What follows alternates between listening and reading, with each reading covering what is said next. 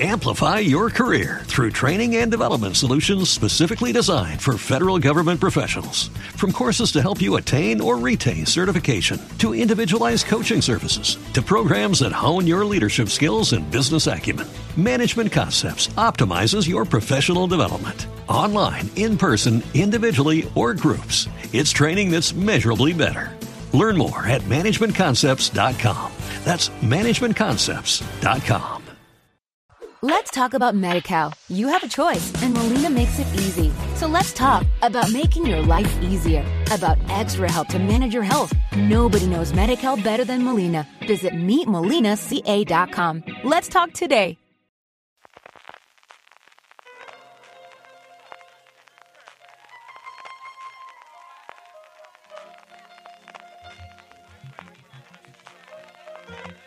Estás escuchando Fuera de Series con CJ Navas.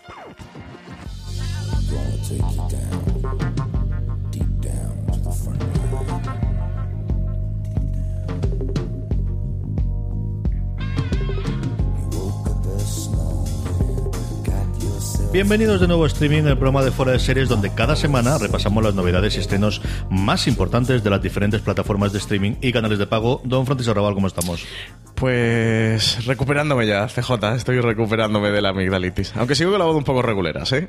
Las cadenas, yo no sé si es de amigdalitis o de qué, pero, pero eh, ahora lo veréis en las noticias, eh, vamos, en bloque. Hemos caído tenemos- todos malos. Porque tenemos, porque tenemos las novedades de lo que va a venir, ¿no? Fundamentalmente de HBO y de Netflix, de lo que va a tener para agosto e incluso un poquito para septiembre, pero el resto estamos en ¿eh? Está flojita la cosa, CJ, el verano. Es que hay que aprovechar ahora para maratonear. Si es que es la época de recuperar lo que se nos ha quedado por ahí. Tú te tienes que poner ya con The Handmaid's Tale, que me está dando un disgusto no viéndola. Hablando de Handmaid's tendremos después nuestro Power Rankings, tendremos después las series más vistas por nuestra audiencia durante esta pasada semana. Tendremos, evidentemente, las preguntas de los oyentes, tanto el Power Rankings como las preguntas que nos llegan a través del formulario que colgamos en fuera de series.com y que siempre damos eh, la noticia en nuestro grupo de Telegram, telegram.me barra fuera de series. Es la forma más sencilla de que te comuniquemos eh, cuando vamos a colgarlo, luego lo recordaremos. Pero como siempre, empezamos por las noticias y como os decía, lo primero, nos saltamos Amazon Prime Video, nos saltamos Filmin, es directamente HBO España. Francis. Pues sí, HBO España que tiene tres estrenos para esta semana. El primero el 30 de julio, cuarta temporada del Señor Ávila, que es una serie original de HBO Latinoamérica. Llega su cuarta y última temporada, después de ser galardonada con el Emmy a Mejor Serie Extranjera. La serie se estrena simultáneamente en Latinoamérica, en Estados Unidos y aquí en España. Tiene una tanda de 10 episodios que van a dar cierre a esta historia. ¿Y de qué va? Pues narra la vida de un hombre común que decidió ganarse la vida haciendo que otros la pierdan. Su ascenso a la cima de una organización criminal y su irremediable descenso. La vida cotidiana de un esposo, un padre, un amante, un empleado y un asesino he a he sueldo. Me encanta lo de... Esposo, madre, hermano. sí. Eh, vaya, la, la vida de un asesino a sueldo tiene pinta de ser un Barry, pero este criminal, este, este chungo de verdad. Es cierto, esto nos ha pillado, que, que- que aquí ha llegado ya a estrenar las tres temporadas Sí, anteriores. Yo creo que si no, es una cosa que con el signo de los tiempos que tenemos podría No tiene mala pinta, bien, ¿eh? No tiene mala pinta el señor Ávila este. Nos podemos ver el primero, ahora que está la cosa un poquito floja de estreno y la ¿El comentamos primero de la semana que primera o el primero de la cuarta? ¿Qué quieres No, el primero de la primera, hombre. El primero no, de la no, cuarta. no, no me hagas Primero esto. de la primera. Francis se va a ver las cuatro temporadas de Señor Ávila para comentarlo Para la semana que viene. Todo por la audiencia, di que sí. Más cositas. El 1 de agosto nos llega la cuarta temporada de Casual. Pues sí, después de tres temporadas ya de Casual llega también la última entrega de, de esta serie, que se convirtió en la primera comedia original de Hulu en ser nominada a los Globos de Oro y que ha tenido el respaldo de, de la crítica especializada. ¿De qué va este Casual? Pues sus protagonistas, un soltero que se llama Alex y su hermana, que es Valerie, eh, recién divorciada, que vuelven a vivir bajo el mismo techo. Se van a leccionar mutuamente sobre el loco mundo de las citas, mientras educan a la hija adolescente de ella. Y, esta última entrega es ya el cierre de la serie. Eh, dicen que dará un salto adelante en el tiempo para situarse dos años después del final de la tercera temporada, en el que Valerie está a punto de reencontrarse con su hija Laura y Alex experimenta ya con la paternidad.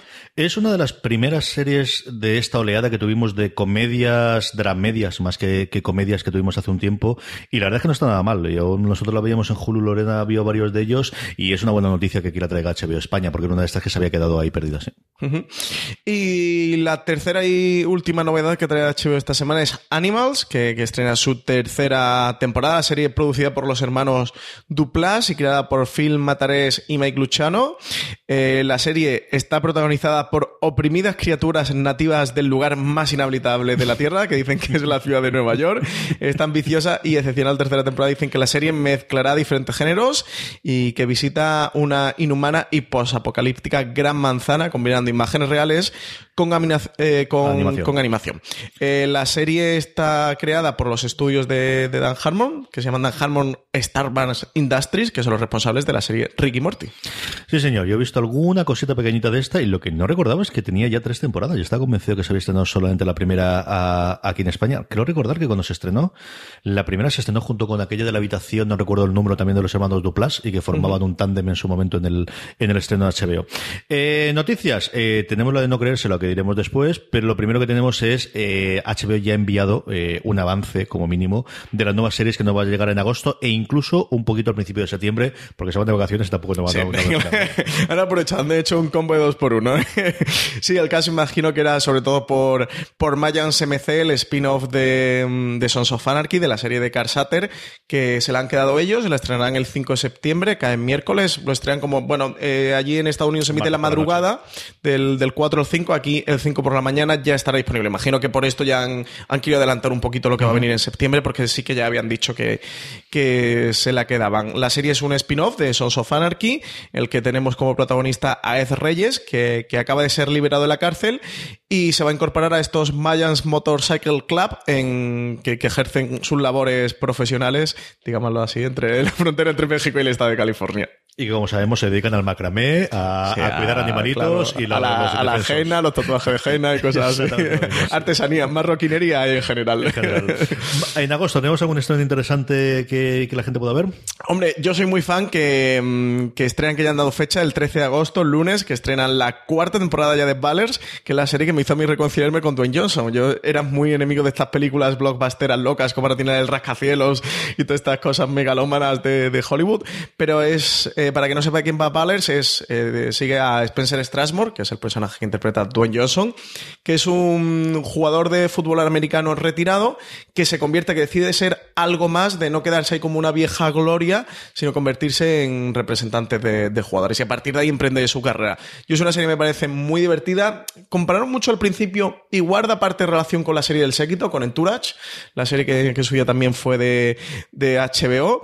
Y aquí sí que no tenemos al, a Ari Goldman, que era el representante de Entourage tan gracioso, pero sí que tenemos a, a Joe, que es el compañero de, de este Spencer Strasbourg, que, que, es un personaje tremendamente divertido. Es una comedia, son episodios entre 25 o 30 minutos que exploran el mundo del fútbol americano y que es muy interesante. ¿A ti que te gustan tanto los deportes americanos si tú los sigues? CJ, ¿tú has llegado a ver, ¿vale? Porque Yo nunca he hablado contigo de porque en mi casa a mi mujer sí que le encanta, ella es una fan absoluta de, de La Roca y a mí me gusta sin pasarse. Yo creo que el, eh, primero el fútbol americano es quizás de los deportes, eh, yo creo que la NBA te hubiese dado mucho más juego, pero comprendo mm. que, bueno, pues teniendo a John solo lo centres en la el NFL, creo que hay momentos en los que se le va un montón la cabeza de las fiestas y de los demás, pero bueno, que también tiene que ser así el mundo este, ¿no? De, gente muy joven y con muchísimo dinero y al final se te tiene que ir. A mí me parece muy divertida, me parece muy, muy, muy divertida. Y la que también tenemos llega el mismo día, ¿eh? ¿eh? El lunes 13 de agosto en la tercera temporada de Insecure, que es esta comedia creada por Israel, una comedia corta independiente que, que hay en HBO, que sobre todo trata el mundo de, de los afroamericanos, de, de, la sociedad afroamericana en Estados Unidos. Yo es una temporada que me enganché eh, en emisión de la segunda CJ, porque las críticas, acuérdate del inicio de la segunda en Estados Unidos eran brutales. me puso con ella y la serie me encantó, ¿eh? Y fíjate que al principio, la primera temporada me cuesta un poquito entrar. Al final me entregué y en la segunda estoy como, como un fan absoluto de Insecure. Así que también me gustaría aprovechar para recomendarla. Y la otra que tienen para septiembre, que era parte de, de este anuncio, de este adelanto del anuncio de HBO, es que el 10 de septiembre llega la segunda temporada de The Views, la serie de David Simon y George Pelecanos. De la que no se ha hablado nada, ¿eh? El efecto de nada, Franco nada de nada. de, os con- Ha fulminado, de- ¿eh? Es cierto que en el final no ha saltado tanto el escándalo como se preveía, aunque le costó desde luego la carrera de los Oscar y le ha, corra- le ha costado también la carrera de los Emmy, ya no solamente a él, sino por extensión a la gran mayoría de, de The Deuce. No sí, porque nada. de The Deuce en los semi es que ni. Yo creo que como mucho algún técnico que ¿eh? recuerde ahora, porque yo creo que ayer no lo han nominado. Yo creo que Maggie Gyllenhaal no. que se hablaba mucho de no, ella ¿no? como, como posible nominación, pero, al final nada. Y esta segunda temporada en la que sabemos que hay un salto temporal, porque yo lo anuncio desde el principio, que su idea no era tanto contar eso, sino contar el cambio en Nueva York eh, durante, bueno, unos 20 o 30 años y de la zona alrededor de, de, de, de The Deuce, de la zona alrededor de Times Square, que es como se llamaba esa parte de, de ese barrio en el, en el centro de Manhattan, eh, da un temporal y no sabemos tampoco nada. Eh, De hecho, tampoco hubo panel en la TCA. Estamos en la semana ahora en la que se presentan todas las cadenas. Las noticias que vamos a dar después vienen, bueno, ahora mismo vinieron dadas por el panel que tuvo HBO delante de la crítica americana y canadiense y no hubo panel de, de, de The Deuce, que era lo lógico normal, además teniendo a gente con- adorada por la crítica americana, como puede ser los productores ejecutivos, empezando por David Simon y siguiendo por Pelecanos, y los protagonistas y lo demás. Yo creo que aquí o no se ha visto, por un lado yo creo que no se ha visto tanto y por otro lado el efecto de, de Franco que bueno pues conforme están las cosas eh, y sin llegar a ser evidentemente un Weinstein ni, ni cualquier cosa similar pues eh, bueno pues eh, la pendante de la herida bueno lo hemos visto ahora con el despedido de James Gunn también ¿no? Eh, es una este es el bueno es el, el, el signo de los tiempos en Hollywood a día de hoy ¿no? De hecho, fíjate que, que todas las imágenes promocionales de la segunda temporada de The Deuce están siendo Maggie Gyllenhaal, no, no están siendo James Franco, que sí que fue al principio, compartieron bastante el protagonismo, ¿eh? pero James Franco tenía mucho No, peso al final- en las imágenes y el promocionales. rollo y de que eran dos mellizos y que era toda esta parte y al final bueno la serie iba por por mm, yo creo que era mucho más interesante desde luego el personaje de Gyllenhaal Sí. y ella igual que ocurrió en su momento con el- la, eh, la mujer honorable que es por ejemplo esa es una miniserie maravillosa Sí, está para muy bien, este ¿eh? verano, Honorable Woman. a mí me gustó muchísimo No lo tiene ahora mismo nadie en España, ¿verdad? Porque yo en su día, si no recuerdo mal, creo que la vi a través de Movistar. no me acuerdo si era Movistar Plus o si fue Filmin la que duró tuvo un tiempo, no sé quién la tendrá, pero vamos, si la encontráis en catálogo en algún sitio, incluso comprarla, ¿eh? es una cosa para, para verla, me gustó muchísimo, muchísimo. Y nada, como os eh, comentaba, HBO tuvo la presentación en la TCA, de hecho empezó el primer día y tuvimos dos bombazos. Eh, uno relativo, y es que Juego de Tronos arrancará su final en la primera eh, mitad del 2019, que es lo que más o menos preveíamos conforme estaba el rodaje, aunque es cierto que discutíamos de para cuándo la van a guardar o si van a pegarla más al posible estreno del spin-off, que van a empezar a rodar en el spin-off en 2019 con idea de estrenar al 2020, es la segunda, y luego desde luego el mundazo es que confirmó eh, Pepler, eh, Pepler digo yo, el... el Casey Blois, ¿no? El Blois, jefe de programación de HBO. confirmó que han dado la luz verde a la película de Deadwood eh, y ahí nos quedamos, que se va a rodar en octubre con idea de estrenarla el año que viene. Pues sí, eh, CJ ha mirado por el Just Watch, que sabes que es nuestra aplicación de cabecera para ver qué serie está dónde. Eh, The Honorable Woman sigue teniendo la Movistar. Ajá. Así que la gente que. Es un thriller de espionaje con tinte de espionaje, eh, que es bastante interesante. Intensito, con Maggie sea, sí, muy intenso, ¿eh? Eh, Con Maggie Gyllenhaal como protagonista. Así que, que ahí va la recomendación. En cuanto a Juego de Tronos, CJ, que mm, también otras noticias que dieron muy importantes que han descartado los otros cuatro spin-offs que estaban en, en desarrollo, que han dado luz verde a uno. Sabéis que dieron luz verde primero a cuatro proyectos, luego incorporaron un quinto. Finalmente solo se han quedado con uno y los otros cuatro han sido descartados, que también era otra de las noticias, a ver qué. Que yo creo que entraba dentro de lo lógico. Sí, Eh, nos centramos sí, sí. en Usta y vamos a ver. Yo creo que una jugada que sí podrían hacer después es empezar a hacer algo parecido a lo que va a hacer con Star Trek Discovery de mientras llega la siguiente temporada medio semi-episodios pequeñitos o alguna cosa así o miniseries. Eso lo veo bastante más factible que se metan en dos grandes producciones a lo burro de... No, yo creo que van a combinar los próximos años entre Westworld y Juego de Tronos, ver cómo Sí, combinar entre las dos y, y luego pues a lo mejor, mira, ayer hacemos una miniserie de cuatro episodios con lo del el Caballero y Dunk, que lo tenemos siempre Sí, lo de, los cuentos de Dan Kieg, ¿no? El y Caballero luego lo tenemos, eh, hacemos una miniserie de tres episodios o de cinco episodios. A mí es una fórmula que me gustaría mucho ver en Juego de Tronos. Lo que pasa es que no sé a nivel de coste, CJ, si sería algo eh, viable. Pero sacar miniseries de, lo que tú dices, seis episodios, ocho episodios que tengan, por ejemplo, una por, por año, que saquen una en 2021, una en 2022, una en 2023, contando esas pequeñitas historias de Poniente que además a George R. R. Martin, si había acercado a la novela de Canción de Hielo y Fuego, también, también, también se, se le dan. Eh, creo que es una fórmula que podría tener bastante éxito y sí que construir, ¿no? Darle una cohesión a ese universo más allá de Juego de Tronos, universo realmente Canción de Hielo y Fuego con la marca HBO. A mí es algo que de verdad que me pisaría. Tú imagínate que vamos a tener la serie en el 2020, ¿no? El- la primera. La siguiente temporada tenemos el 2022 porque no hay. Bueno, pues el 2020 anuncias que eh, Benioff y Weiss vuelven al mundo de Juego de Tronos dirigiendo una miniserie sobre una cosa que los dos le ponían muchísimo y les molaba y va a ser un evento extraordinario durante el mes de agosto. Y van a ser cuatro episodios durante los cuatro fines de semana de agosto. Sobre Cersei Lannister haciendo vino, por ejemplo. O el origen de Cersei, cómo fue, o cómo fue la boda. No, no, o incluso tírate para atrás, ¿no? Desde el origen de cualquiera de las otras cosas que se le quedó en el tintero. Y haces una miniserie de cuatro episodios, o de dos episodios, o de cualquier cosa de esto, se lo comentes como el evento. Y de repente tienes el evento durante especialmente verano, ¿no? Que al final es la Sí, serie te que se permite fichar estrellas, eh, grandes actores para hacer un protagonista, un personaje de Canción de Fuego muy icónico, porque sabe que va a rodar seis episodios, que va a rodar ocho episodios fuera. Tiene un dos meses de rodaje, mes y medio, y está, y está listo. Y, y ya ha salido en Juego de Tronos. O sea, ya en su IMDB le aparece un Game of Thrones por ahí. Entonces, creo que sí que va a ser un modelo interesante. Además, que HBO en miniseries últimamente se ha puesto las pilas con Big Little Lies, este año ahora con Es Heridas abiertas, pero lleva unos años, hasta casi FX 10 les años desaparecido, mucho, ¿eh? No tanto desaparecer, pero es cierto que FX les, les pasó por la derecha. Es que les adelantó totalmente. El modelo, entre por un lado, que leche es que FX hace muy buenas cosas. Es que es una cadena que es alucinante, que funciona tan Tenemos que tener un debate de la mejor cadena norteamericana de la actualidad, CJ, porque FX, madre Dios, todo lo que estrena y, y es que los proyectos que llegan, es que hablan mucho de Amazon y de Netflix y tal, porque FX se gasta menos pasta y al final otros proyectos suenan muy gordos, pero también muchos de esos proyectos gordos luego cuando se estrenan, pues mira, pues tampoco son tan, tan, tan, tan potentes. Y es que lo de FX, todo lo que va anunciando van a saco, brutal, ¿eh? brutal. Y, y luego lo del modelo de antología, que es un modelo para la tecnología actual y para el sistema, para, el, para la época en la que estamos, que es un modelo maravilloso que se sacó de la manga eh, Ryan. Es que es un modelo maravilloso lo de que puedas tener un nombre conjunto. Ah, Ayer me casqué casi la temporada completa de Versace, ¿eh? Animalito. animalito. Luego en Netflix hablamos. Ah, me, me está encantando, me está gustando mucho. ¿Tú no lo has continuado? Y eso hasta el quinto, creo recordar. Vale, pues me- ayer el me mismo. acordaba. El del, de la casa en el lago, ¿no? Ayer me acordé porque mis queridas hijas eh, tuvieron una sesión de vídeos musicales y salía Jennifer López en ellos haciendo El publicidad. anillo para cuando, ¿no? No era el anillo, sino era otra, un poquito más infumable todavía. eh, y claro, como los vídeos eh, musicales a día de hoy están todos patrocinados por arriba y por abajo, Jennifer salía con una camiseta de Versace, con el Versace Ah, en ¿sí? dorado. Sí, sí, sí, vamos. Camiseta blanca, solamente, ni siquiera la medusa, eh, directamente el nombre en dorado en el anuncio. Y dije, mira, gracias, Jennifer, me han recordado que tengo que poner una primera vez. Luego hablamos en la parte de Netflix. americana, sí, señor.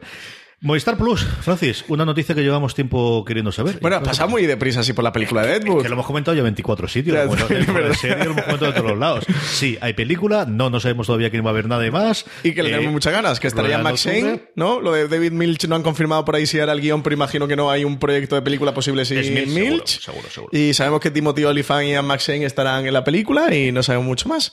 Y contaremos, y desde luego yo creo que esa sí es una grandísima excusa para en fuera de series hacer una especie de rampa de lanzamiento hasta la película, que luego no esperemos que no se va a decir. Pero yo creo que sí que podemos hacer un pequeño juego de vamos a revisitarla. Una de estas cosas que siempre queremos hacer en, en tanto en la web como en los podcasts, de recuperar esos clásicos que antes era más complicado tenerlos por el tema de o los comprabas en DVD o, o te tocaba verlos en su momento y grabarlos, pero que ahora estando disponibles en streaming, te puedes reenganchar, los puedes ver, que al final puedes jugar, a, venga, voy a ver uno por semana, voy a ver las temporadas completas, y yo creo que la carrera hasta, hasta que se estrene la película es un grandísimo momento para plantearnos de qué podemos hacer para lesionar, que al final son tres temporadas, que tampoco te metes, pues eso, en las siete o las ocho que tradicionalmente tienen dos grandes éxitos de HBO, y, y yo creo que es una muy buena razón. eh, de- vamos a contar los tiempos conforme sepamos el estreno, a ver qué podemos hacer. Esa, tengo ganas de hacer alguna cosa especial, como hicimos en su momento con los A 100 mí también me apetece, me gusta mucho. Yo junto a Roma son de mis series por ahí de HBO de las que se suelen hablar poquito eh, de aquella época y que, que son de mis favoritas. Movistar Plus, Francis. Pues Movistar Plus, ya, esta semana ya lo podemos contar, CJ, y es que Movistar Plus traerá Castle Rock a España. No, nos preguntaba la semana pasada un oyente, eh, no lo podíamos comentar, pero ya sí, ya ellos lo han hecho oficial a través de su Twitter. ¿Y qué, qué va a ser este Castle Rock? que es esta serie que, que está preparando JJ Abrams con su Bat Robot en Hulu? Bueno, pues Francis sabría eso, pero yo he visto ya dos episodios. si puedo decir. y yo ninguno. Que- Me has puesto en mi sitio, eh, Vamos a ver. Este programa. eh, yo no soy un gran fan de Stephen King. Eh, sus novelas. Yo soy un gran fan, eh, fan de Stephen King, el personaje. Soy un gran fan de la atmósfera de Stephen King. El libro que más he leído, y lo he leído como tres veces, de Stephen King es On Writing, que no sé si fue sobre escritura o, o sobre la escritura, que es Un libro que recomiendo a todo el mundo, fan del género de terror, fan de cualquier cosa, es mitad autobiografía, mitad curso de escritura de Stephen King. Es una maravilla de libros, de los libros que más me han gustado. Yo creo que de los tres o cuatro libros que más veces he leído en mi vida. Es una maravilla. Y, pero ese de estas personas, me ocurre algo similar también pues con, con Alex de la Iglesia o con Kevin Smith, que me suele gustar más el planteamiento y el personaje que las obras que luego ha tenido. Y yo he leído algún libro suyo, pero no demasiado. He leído más los relatos, por ejemplo, que siempre me ha gustado más, porque creo que Stephen King es alguien de las ideas muy potentes y los finales, pues depende cómo le pille. Eh, he visto algunas de sus adaptaciones tanto a serie como, como a cine, pero tampoco absolutamente todas. No soy un gran conocedor del, de la obra en ese sentido. O sea, no penséis que soy el, desde luego alguien para, para esa parte. A mí, yo he visto los dos primeros de los tres. Eh, Hulu en Estados Unidos ha estrenado el mismo modelo que hizo en su momento con el cuento de la criada y que también le funcionó, que son tres episodios de golpe y eh, posteriormente va a hacer un episodio por, por semana y a mí me ha fascinado. De verdad que me ha gustado muchísimo. El elenco es sencillamente espectacular. Es una verdadera animalada los actores y actrices que tiene delante de la cámara la serie, empezando por Terry Quinn, ¿no? que es de las primeras personas que te llaman, pero a partir de ahí una mm, interpretaciones y una cantidad de gente sencillamente alucinante. Y luego, yo tengo mucha curiosidad por ver el episodio que va a hacer Mark Bernardin, que se escribe un episodio eh, más adelante de la temporada, que era la persona que hace con Kevin Smith, que hablaba antes de él, eh, Batman, el programa en YouTube eh, todas las semanas, hablando un poquito de la cultura pop, eh, que me gusta mucho verlos a los dos. Eh, la ambientación es espectacular, el poder rodar en Nueva Inglaterra, el poder rodar eh, en el lugar, se nota. La, la, cantidad de tomas que tienes con dron, hechos aéreas, son espectaculares y no podrías hacerlas en otro sitio. Es decir, es una producción de mucha pasta, es una producción con un elenco alucinante y, como os digo a mí, me ha gustado mucho la historia. Y es cierto que la, historia es una historia que de por sí, venía oyendo un podcast esta mañana que hablaba de, es que la historia, si no tuviese todas las connotaciones de Stephen King, te atraería como más. Y es cierto. O sea, la historia está muy bien contada, lenta, Puede ser. Yo creo que también la crítica americana ha visto ya ocho episodios que han pasado y entonces ellos a lo mejor pueden hacer una valoración global. La serie son diez, ¿no? En total. Creo recordar que sí. Eh, todo empieza a partir, hay disparidad, hay diferencia de opiniones. Hay algunos que dicen a partir del quinto, otros a partir del séptimo. Yo he visto los dos primeros, los vi anoche y me han gustado muchísimo. De verdad, me, porque además es una serie que tiene una gran historia de personajes, que te cuentan muchas tramas y luego ese tono supernatural. No es una serie de terror sin más. A mí siempre me ha gustado, el terror es de mis géneros quizás el menos favorito, siempre me ha gustado como un condimento para otra cosa. A mí las grandes historias de terror que me gustan es cuando es una historia de ciencia ficción con terror como Alien, o cuando es una historia de personajes pero con un tono sobrenatural, o es una historia, una historia mm, policíaca, por ejemplo, los libros de, de John Connolly que son policíaco clásico, hardboil absoluto, pero con un tono sobrenatural. Esa siempre es como me ha gustado. Y eso es lo que yo creo que tiene Castle Rock. Para los muy fans de Stephen King, yo creo que tiene un millón de guiños que a mí se me escapan más. De la referencia a todas las. no, ahí, te imagino, y al resplandor y todo esto, ¿no? Bueno, ahí O cuenta conmigo. Al, último, eh, Pennywise aparece allí en medio, que hace uno de los papeles ah, aparece Pennywise dentro de. No Pennywise, sino el, actor que ha hecho en la última película de It es uno de los eh, personajes principales que tiene la, la serie, pero hace referencias constantemente a Cujo, la prisión en la que pasa muchas de las cosas, Shawshank, que es la que ocurre en el, la de Tim Robinson, no me acuerdo cómo se llama en español. Es que en inglés es de eh, Shawshank Redemption ¿cómo se llama? Cadena, cadena, perpetua, cadena, perpetua. todas estas cosas, es decir, es todo el universo de, Stephen King, como te digo, yo creo que los muy fans dirán, mira, y esto es así, y esto es y esto aquí, mucho easter eggs. Porque la serie está hecha desde cero, me refiero a... se, ha construido a partir del universo de Stephen King, la que no adapta como tal una obra. Eso es. Eso es. Coge algún personaje, bueno, pues el alcalde, que es interpretado por Terry Se ha fusionado su mitología, ¿no? En es una misma el alcalde que aparece en Cuenta conmigo y en otra novela más suya, que es algo que ocurre en las novelas de Stephen King. Sí, porque todo se desarrolla en el pueblo ese ficticio de Maine, ¿no? Eso es. Y entonces, todo centrado en Castle Rock y alrededores. De verdad, me ha gustado muchísimo. Es una. Si os gusta el terror, verla. Si os gusta Stephen King, yo creo que sin ningún género de duda cuando llegue aquí Movistar Plus, que es la, la otra. Es que no sabemos todavía la fecha de estreno. No, han dicho que próximamente. Tiene pinta pero... que vaya para septiembre, ¿no? Lo que pasa es que este próximamente, un mes vista, a mí claro, me extraña, a, Francis. Claro, yo apostaba, yo imaginaba que todavía no habían comunicado nada porque la serie se la estaban guardando por septiembre. ¿Por qué? Porque Movistar Plus no nos olvidemos que sí tiene su VOD, pero no deja de ser también un canal en lineal. Entonces, al final, julio y agosto en España es como es, sobre todo agosto es un mes muerto literalmente, sobre todo si lo es a nivel de estreno en Estados Unidos, España ya es eh, un auténtico solar. Entonces imaginaba que teniendo un estreno tan potente como este dijeran, oye, pues mira, nos lo guardamos para septiembre, que la gente ya ha vuelto a su casa y viene con, con la pila recargada de ver cosas.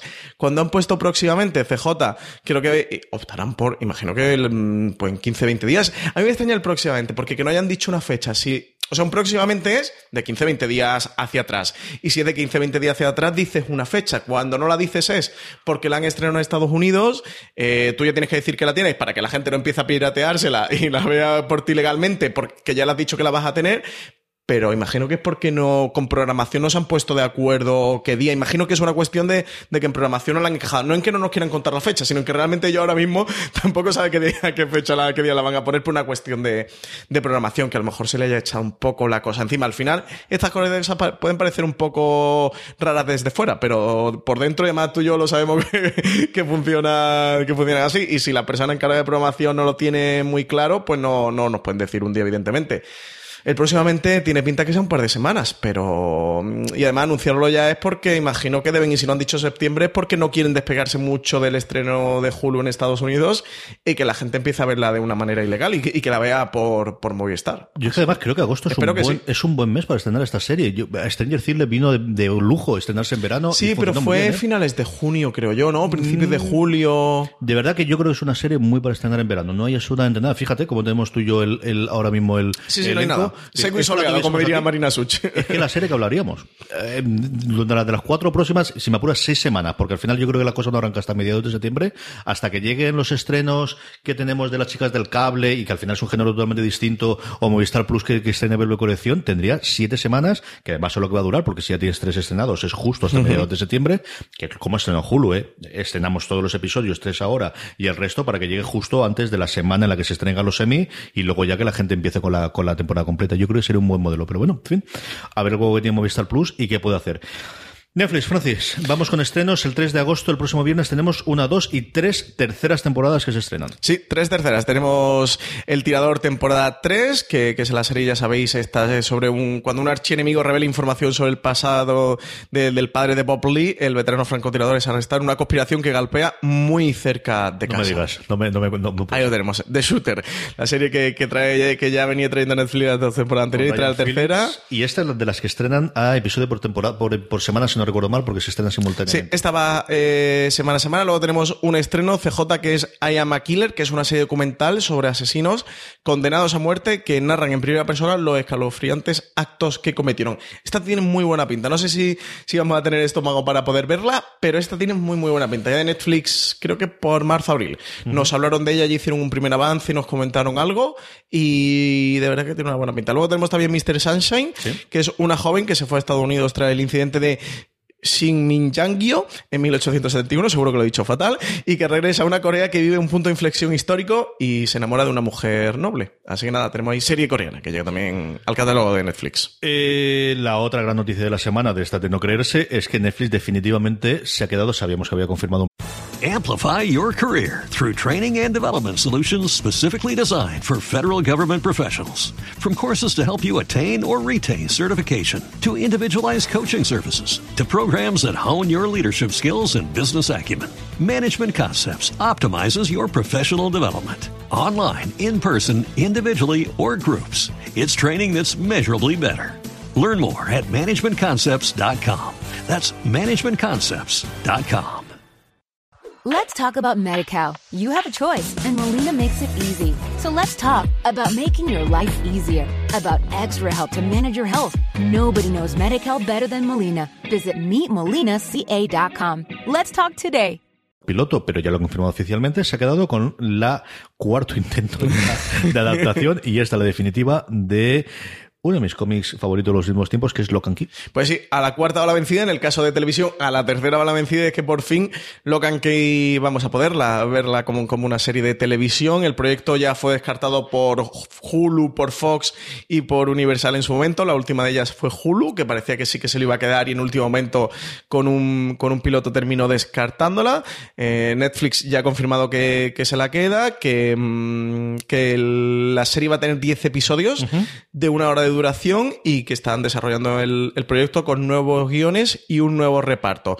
Joe Hill, que es el creador del cómic original, será el guionista y productor ejecutivo de la serie, mientras que Carlton Cuse y Meredith Averill van a ejercer como showrunners. Oye, que no es mal showrunner, ¿eh? Carlton no, Cuse para lo que En absoluto, en absoluto. Y, estaba ya en él estaba en la en el proyecto de Hulu. De Hulu ha sido de los pocos que han sobrevivido. El equipo técnico se mantiene, lo que no está nada claro es eso, es que han rodado un piloto nuevo con, con elenco nuevo del que no sabemos nada a día de hoy. Y bueno, pues tengo muchas, muchas ganas de verla. Eh, novedades de agosto de Netflix, ¿qué cositas tenemos, Francis? Pues tenemos bastantes novedades en, en agosto en Netflix, no tantas como es lo habitual, pero sí tenemos alguna cosita. Tenemos CJ el 17 de agosto Desencanto, la serie de animación de Matt Groening. Este cruce entre Futurama y, Juego de Tronos con una temporada de 10 episodios. Sabemos que va a tener una segunda temporada también de 10 episodios, así que como mínimo veremos 20 episodios de, de Desencanto. Luego también tenemos 24 de agosto de Innocence, una serie ahí con un misterio sobrenatural bastante prometedora. 10 de agosto también llega La Casa de las Flores, esta serie mexicana, un drama que tiene como una pinta de a dos metros bajo tierra con un Paco León de revuelo y polémica alrededor. También 24 de agosto estrena Ghoul, una serie de, de terror. Mucha ganas de ver. Esta es de Blumhouse, ¿no? La de... tres episodios de algo que ocurre en una cárcel y bueno, pues alguien lo transforman en Ghoul, parece ser. El tráiler a mí me pareció inquietante y tengo, es de las primeras cositas que hace Blumhouse en televisión, que es donde está empezando. A la gente que a mí que me parece detestable, que es la segunda temporada de Ozark, de J. Qué horror de serie. ¿Por qué, por qué gusta esta serie de Jason Bateman? Porque los restos somos humanos y tú ni tienes corazón ni tienes nada. serie. Pues 31 de agosto llega la segunda temporada de Ozark, que sé que hay mucha gente que, que está esperándola. A ti, bueno, fíjate los semis. Dos nominaciones a director. Dos. Ozark tiene dos nominaciones a dirección, ¿eh? Jason Bateman entre ellos, ¿no? Flipa. No, no, tiene el lector, lo tiene él, desde luego, no lo tiene JJ Simons, pero lo tiene Bateman, pero es que tiene dos que manda, manda, manda. A mejor dirección. O sea, que es una cosa que dices, en fin, mejor dirección solamente las tienes aquí. Pues sí, solamente la tienes aquí. Eh, querías hablar un poquito de Versace, ¿no? Pues sí, quería hablar un poquito de Versace porque ya voy por el quinto episodio y me quedan cuatro para terminar. Son nueve en total. Me pegué, es un maratón. Vi el primero en su momento y ayer cogí y me pegué maratón para, para casi cargármela. Yo creo que, que, a lo largo de esta semana ya me la, me la cargo. Y nada, decir que me ha gustado mucho. Es que una serie de la que creo que ha sido de las buenas que se nos ha quedado por ahí un poquito fuera del radar. Creo que nosotros desde streaming no le hemos dado mucha bola porque no vimos mucho más allá del primero. Sí, cuando vimos el primero lo comentamos y dijimos que nos gustó bastante. Y es que la serie está genial. El chico que hace de Andrew Cunningham, que es. ¿Cómo se llama el actor? Que además está nominado, ¿eh? Está nominado a mejor actor de. No me acuerdo, pero te lo miro De miniserie. Él está fabuloso. Y la serie es muy interesante, muy interesante porque. Mm, no es tanto un retrato eh, de lo que era Versace en su época y en su momento, que sí, que sí que lo vais recuperando, sobre todo a través de, de flashback, porque el, primer episodio comienza ya directamente con el asesinato de Versace y a partir de ahí tira hacia atrás para reconstruir los hechos. Eh, como sí que analizar quién era Stanley Cunanan, que, que, era un asesino en serie, que en el momento de, matar a Janice Versace ya venía de cometer un tercer asesinato, creo, que el de Versace es el cuarto, y hasta que no asesina a Versace, bueno, la policía sí parece que se lo toma en serio, pero no que hicieron todo, todo lo que podían, ¿no? Un poco también al hilo de por donde iba la primera temporada American Crime Story con, con el caso de, de O.J. Simpson, esa, esa crítica al sistema policial y al sistema judicial de Estados Unidos que está construyendo Ryan Murphy con, con esta serie antológica. De verdad que creo que está muy bien, creo que ha podido pasar un poquito desapercibida. Creo que a lo mejor por todo el tema de Gianni se le podía tomar como una serie a lo mejor un poquito frívola o que tirara más por ahí y para nada, es una serie que se toma muy en serio eh, lo que está hablando y que tiene un discurso muy, muy, muy interesante. Darren Criss es el actor. Eh, es una serie que Ryan Murphy, la primera entrevista que dio después de su fichaje por Netflix, decía que lamentaba que no se hubiese hablado más de ella porque está muy, muy orgulloso. muy buena, ¿eh? Y luego de Milenco alrededor, sobre todo Alberto Rey, habla maravillas de ella. Alberto tuvo una campaña de cuestión de un mes, de creo de, de cada cuatro artículos que tenía el mundo, dos era solo que teníamos que verla y tenía toda la razón que un santo, como suele ser normal también habitual. La serie es muy buena. Y tiene el, el último episodio que he visto, que, que creo que es el, el, quinto, pero a lo mejor es el cuarto, me estoy equivocando, creo que es el quinto, el de La Casa en el Lago, creo que se llama el episodio La Casa en el Lago de, de House of, of, the Boat, y es un episodio maravilloso. Está nominado ¿eh? ese episodio a mejor guion dentro del, de los Emmy. Y es que de verdad que, ese episodio es fantástico, fantástico. Pero es que no puedo decir nada. Es que me, me, me entran muchas ganas de, comentarlo contigo, de estriparlo un poquito. Pero, pero los oyentes me van a matar. Así que, que lo dejo por ahí. Que tenéis que ver la serie y tenéis que ver el episodio. Que de verdad que creo que os va a gustar mucho. Muy bien, eh, a mí el tercero me pareció fascinante. O sea, me el, pareció, tercero, el, tercero, es el, del, el de la mujer que vende cremas por la por, por televisión. Sí. Y además, a mí ese me pareció una hora de televisión de las mejores que he visto este año. De los mejores episodios en general que he visto este año. Y además, sigue toda la trama, pero como episodio individual de contarte una historia de cómo era la vida de esa pareja eh, que ve afectada por por el, por Cunanan es, es, de verdad espectacular. Además lo vi en el tren y me acuerdo de no poder ver nada después de cerrar el, el iPad porque lo vi en un viaje a Madrid y decir ya no tengo que ver nada más. Sí, pero quiero, quiero es, es el mismo que estamos hablando, el de la casa del lago. Lo que pasa es que tú lo has dicho tercero y yo lo he dicho quinto y es el cuarto. No, ni el tercero ni el quinto, el no, cuarto. tú hablas del cuarto, yo hablo del tercero. A mí el que más me gustó fue el tercero. Pero el de la mujer de las cremas es el... el tercero. El tercero no es de la casa del lago, es el tercero. Ah, vale, estoy confundiendo que en el cuarto hay una señora que vende perfumes. No. Vale, entonces ¿qué es lo de las cremas? Que me acabo de despistar. Ella tiene el, bueno, tiene las cremas o tiene, no me acuerdo si eran relojes o qué es lo que vende en el, por, por televisión y es el marido el que, Claro, pero ese es el cuarto. ¿O no? yo creo que es el tercero, Francis. En fin. Vale, vale, vale, vale. Tiene, tiene razón, tiene, tiene razón. El del cuarto es otra historia. Vale, vale, me he liado, es el tercero. Vale, pues sí, a mí el tercero también Ese. me encanta. Es que lo estaba confundiendo. Cierto, cierto. Ese es maravilloso. Sí, el del marido arquitecto de Eso es, Chicago. eso es, Vale, vale, vale, que me he despistado. Sí, es que la mujer vende perfumes por teletienda. Que es Eso todo es. real, ¿eh? Es que luego me metí en la Wikipedia darle. y por ahí por Google a investigar todo, todo lo que contaba Versace. No tenemos YouTube Premium, no tenemos cadena de cable, así que directamente de todo lo anterior que recomendamos esta semana, Francis. Ay, pues yo me quedaría, pues es que todavía no sabemos cuándo se va a estrenar, pero yo me quedaría con, con Castle Rock o con Versace, que la he comentado. Es que de novedades está la cosa flojita, es que solo tenemos series de HBO y de Netflix y quizás me quedaría con la de I'm a Killer, quizás es el que más me llame la atención. Yo con Casual. Yo creo que si no habéis visto Casual es una de estas series que si os gusta os va a gustar muchísimo. Acercaros, es una dramedia de media horita, puntos hilarantes, con puntos muy fastidiados eh, morales y de lo que le ocurre a los dos hermanos. Eh, es una, como os digo, de esa oleada de, de nuevas comedias que tienen su punto dramático con sus carcajadas, pero muy de personajes y muy de, de cómo se vive a partir de los 40. Está muy bien. De verdad que, que Es una muy, muy buena serie.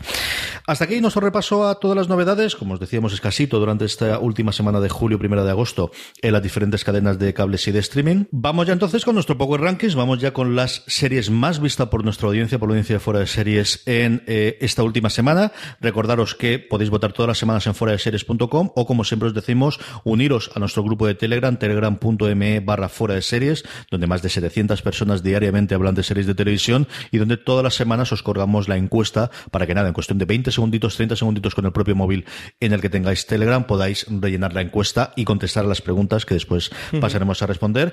En el puesto 10 vuelve donde nunca se tuvo que haber ido a nuestro Power Rankings Luis Miguel. La que nos está dando el sol de México por aquí, venga a entrar y venga a salir. ¿eh? Es como Luis Miguel de verdad, ¿eh? es incansable e incombustible, ¿eh? nunca para entrar.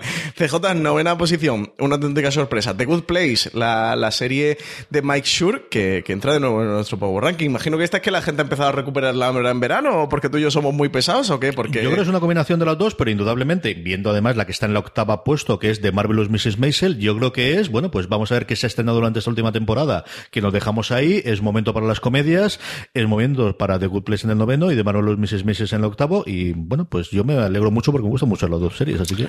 Pues sí, eh, séptima posición, CJ para Dietland, la serie de Amazon Prime Video, que sube un puesto en nuestro Power Ranking.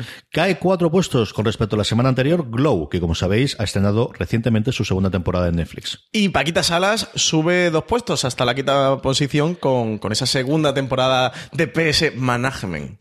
Como decía Francis, es eh, temporada de comedias y de recuperar comedias y bueno, ha sido la incorporación de la nueva temporada a Netflix y escalar directamente hasta el cuarto puesto Brooklyn Nine-Nine.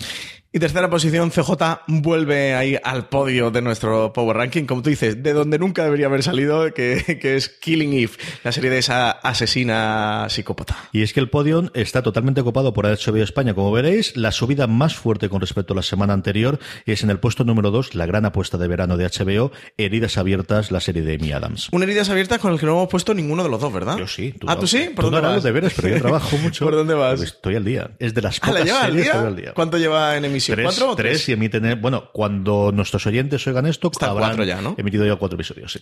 Muy bien, ¿qué tal? ¿Estás contento con la serie o qué? A mí me gusta mucho. Es, hablo antes de decir, Especialita, ¿no? intensita, ¿no? Esta es intensita, especialita. Eh, Llamar Vale ha dicho ah, que os gustó bien Little. Espérate. Os vais a cagar. Espérate, que te voy a enseñar esto de los planos cortados y del este. Flashback, no, aquí te voy a hacer la de Dios. Si entras en el juego, a mí me está gustando mucho.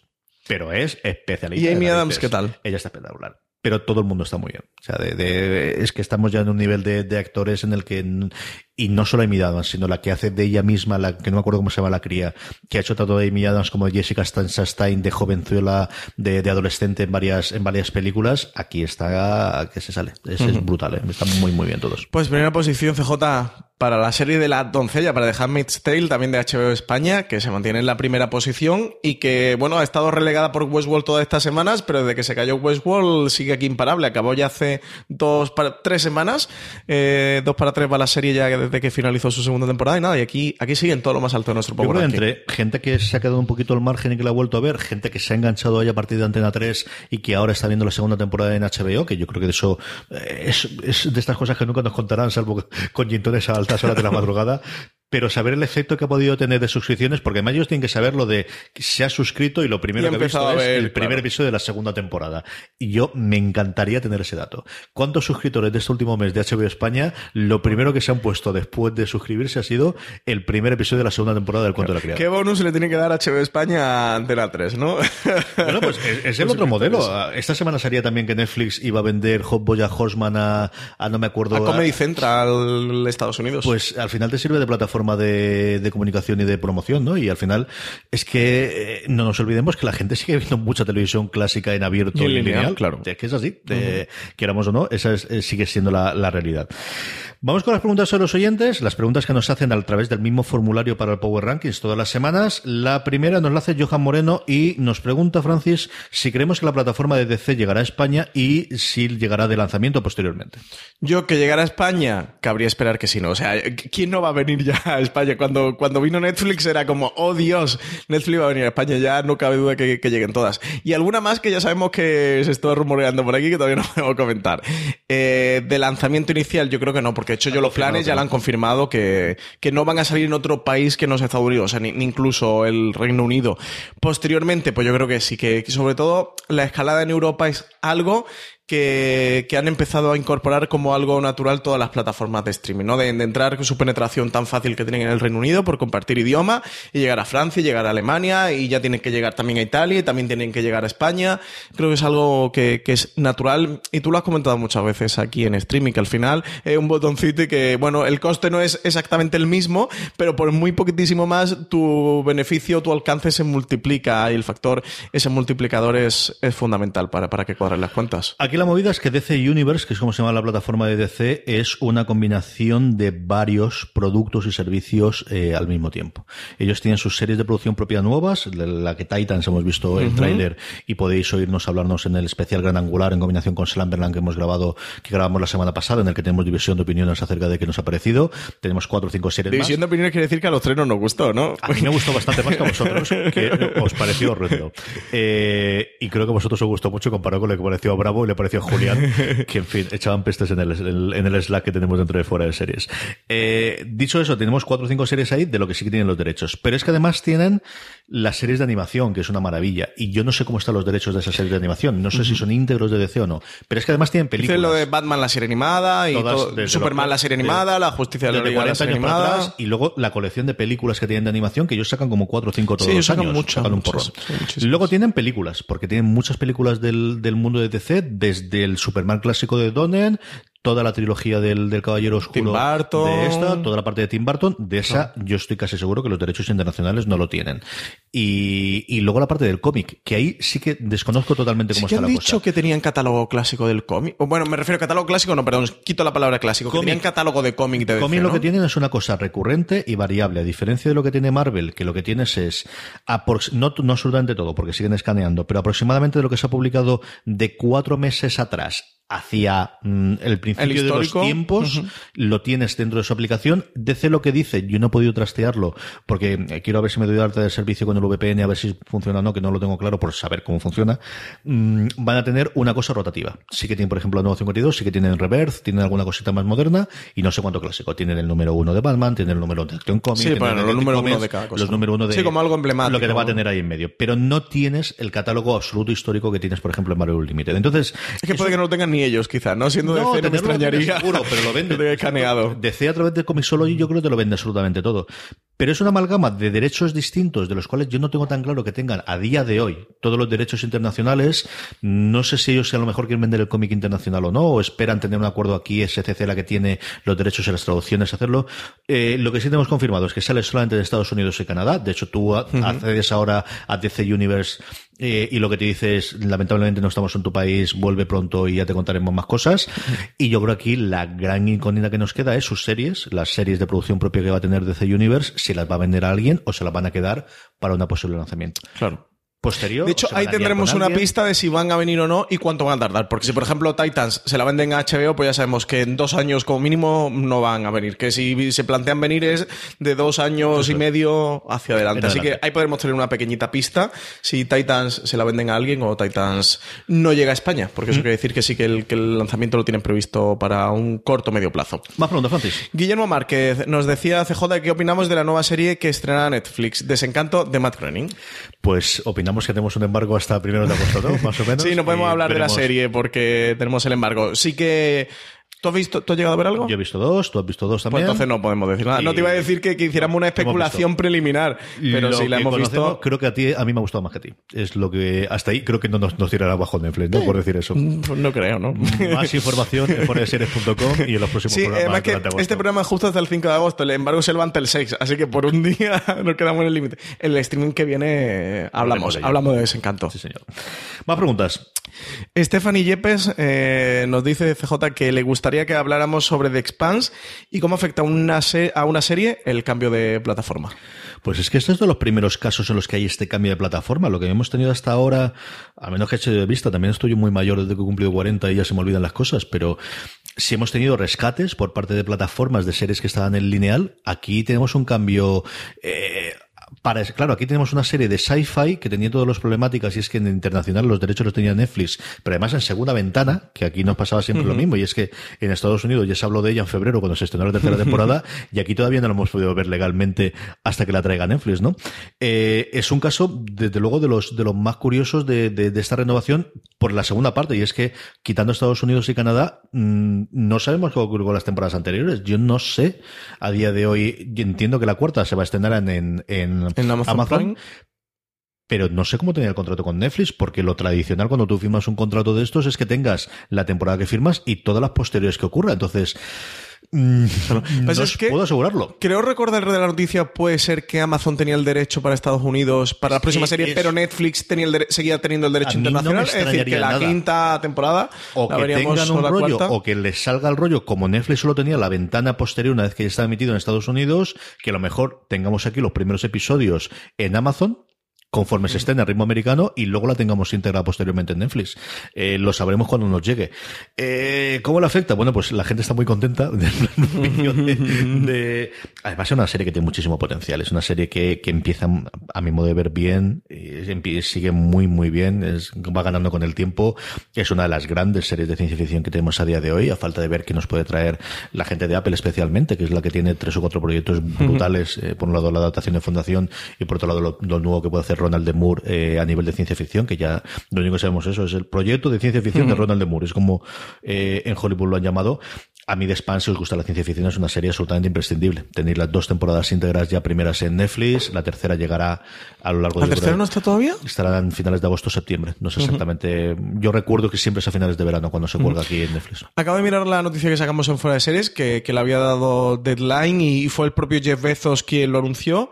Eh, sí, la serie tendría cuarta temporada, que se verá en Estados Unidos solo en Amazon, pero Netflix sigue teniendo los derechos de emisión internacional. Es decir, que aunque la haya rescatado en Amazon, en España, o si algún oyente latinoamericano nos está escuchando, pues la verá a través de, su Netflix. A ver cuando llegue el momento que lo ocurre. Última pregunta, Francis. Roger Campoy CJ decía que saludos, que hace dos streamings. Francis eh, casi hace un spoiler de la peste, creo recordar. Sí, era de la peste. Y dijo que casi tenemos que volver a empezar a grabar otra vez. Decía que si alguna vez nos ha pasado o hacíamos un corte y listo. Que un saludo. Pues depende del caso. No nos ha pasado. Eh, Te estaba haciendo yo no nos ha pasado. para atrás. Yo alguna cosa he editado en algún momento, más que de spoiler de que se oiga mal o que se monte o que se embarulle mucho o de esto de no nos acordamos de, no nos acordamos de. y Sí, de te quedas está 10 enganchado dos minutos, Bueno, ¿no? Pues tampoco tiene demasiado sentido y le editamos y lo cortamos.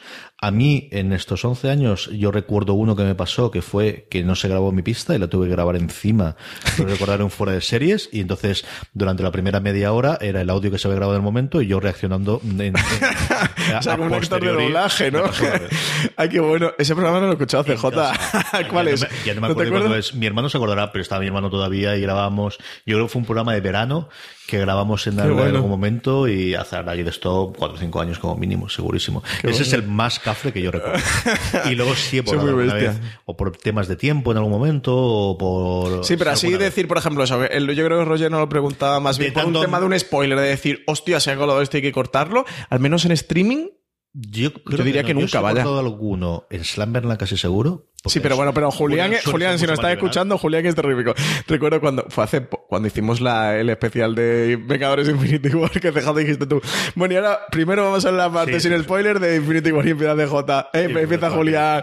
bueno, el personaje tal y nosotros, adiós.